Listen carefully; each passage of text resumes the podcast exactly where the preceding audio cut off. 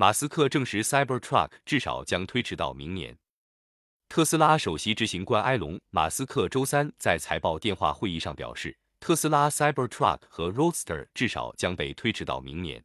该公告证实了早些时候的报道，即 Cybertruck 电动皮卡将错过2022年底的早期生产日期。如果我们要推出新车，我们的汽车总产量将会减少。被问及除了电池生产之外还有什么阻碍 Cybertruck 时，马斯克表示。定价和人们愿意为所包含的技术支付的费用是主要问题。我们如何让 Cybertruck 负担得起呢？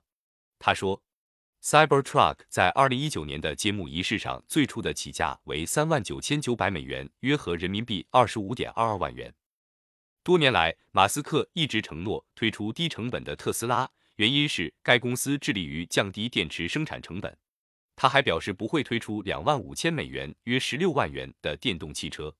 但是马斯克补充道，总有一天会推出廉价电动汽车。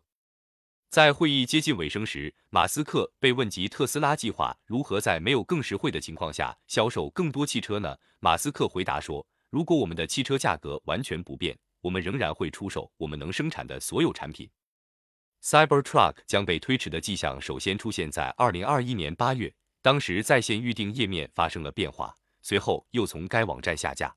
马斯克在二零二一年初时曾表示，年底将有很少的卡车交付给客户，但事实上从未交付过。Cybertruck 自曝光以来已经经历了一些变化，包括增加了一个搞笑的超大单挡风玻璃刮水器、传统的折叠后视镜和隐形门把手。